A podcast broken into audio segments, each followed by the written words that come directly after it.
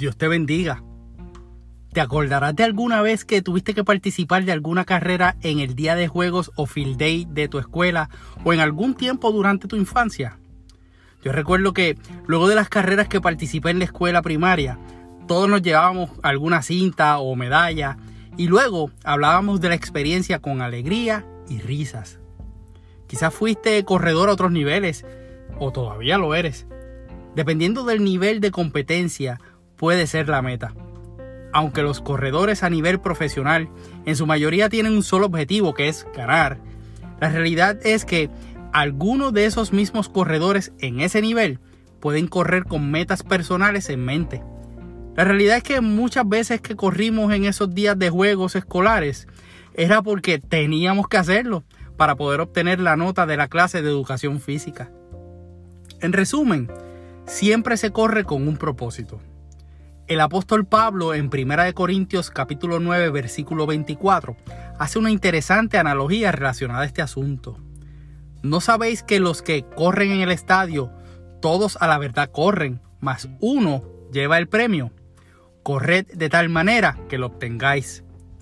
Para un competidor de eventos de carreras de alto calibre, el proceso de entrenamiento al que tiene que someterse antes del día de la carrera es uno lleno de sacrificios alimenticios, altas, bajas, frustraciones, alegrías, llanto, coraje, deseos de rendirse, batallar contra su mente, llevar a su cuerpo a lo máximo de la fatiga, los dolores, el cansancio, en fin, todo en preparación para el día de la carrera.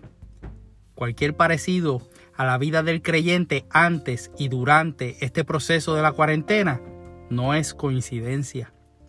Cada uno de nosotros sabe que está participando de esta carrera del Evangelio, de la salvación, desde el mismo día que nos enlistamos cuando aceptamos a Cristo en nuestro corazón.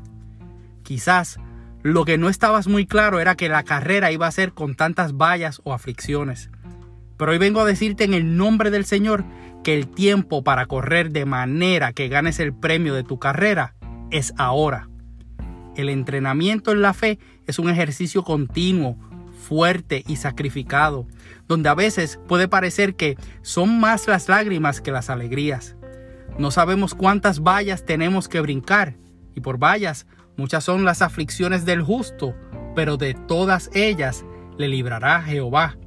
Eso lo dice el Salmo 34, 19. Si te suena familiar este texto, no es casualidad. Dios te ha dado la garantía de que ganarás esta carrera.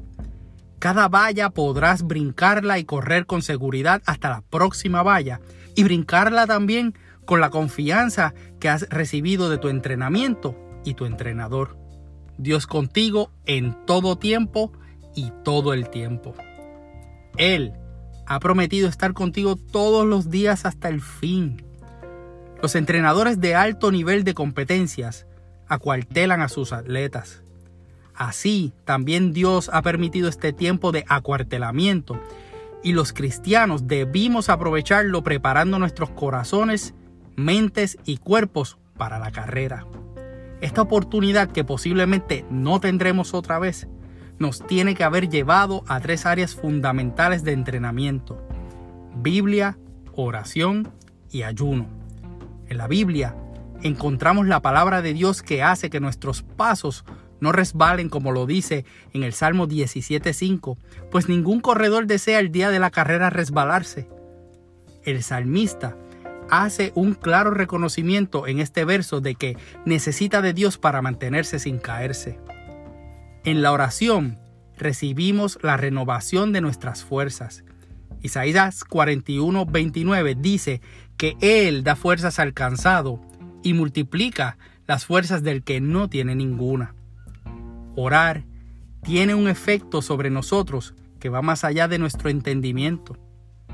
Es en nuestras oraciones que dejamos al descubierto nuestra realidad espiritual delante del Padre y es en ese momento de fragilidad de rodillas que podemos mantenernos de pie delante del mundo.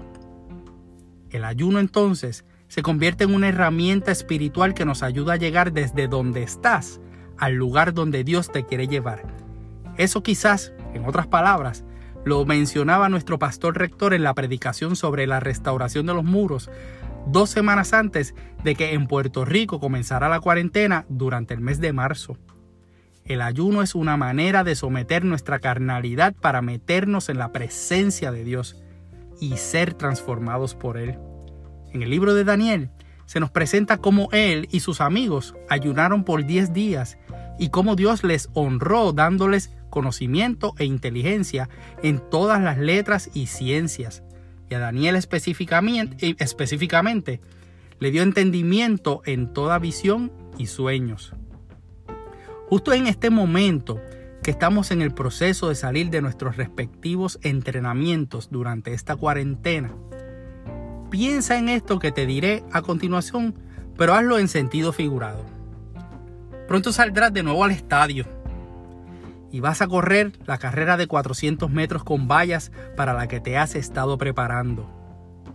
La gente desde las gradas te va a estar observando y algunos con gritos y palabras de ánimo para que ganes, otros con deseos de que te caigas y pierdas. Ahora bien, que todos noten que en tu condición física, o sea, la espiritual, te has preparado fuertemente para ganar esa carrera. Llegas al punto de partida. Comienzas a recordar para qué fue que entrenaste todo este tiempo. Cada sacrificio, cada lágrima, cada alegría y sobre todo la voz y las palabras de tu entrenador las tendrás en tu mente y en tu corazón. Te dirán en sus marcas. Esperarán un instante para luego decirte, listos. Pero no puedes salir hasta que oigas el disparo de salida. Y es que aquí entra una parte del entrenamiento que es vital que hayas desarrollado. Paciencia. Porque salir antes del disparo que da inicio a la carrera puede llevarte a la descalificación. Entonces el rol de la paciencia se convierte en vital para que puedas correr la carrera y tengas oportunidad de ganar. Luego hacen el disparo. Sales corriendo aplicando lo aprendido durante el entrenamiento y viene la primera valla. Saltas. Eso te da la confianza de seguir corriendo esperando a saltar la próxima valla y así sucesivamente. Puede que en alguna valla puedas tropezar, pero no caes, pues has creído en las promesas de tu entrenador. Entonces sigues corriendo, pero sientes que ya no vas a tener oportunidad de victoria. Pero tú sigue, corre, no temas, no desmayes.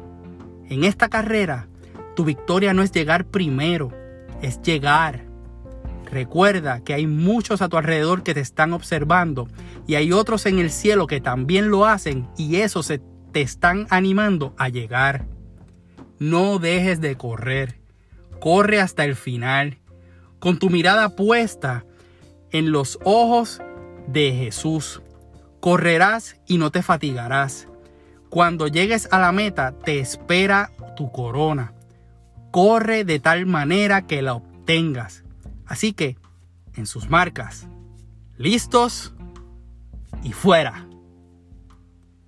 Soy tu hermano y amigo José Molina, y junto a mi hermosa esposa Sonia Riera, servimos como mujeres a nuestra amada congregación de la Iglesia AMEC Casa de Alabanza, cuyo pastor rector es Misraín Esquilín.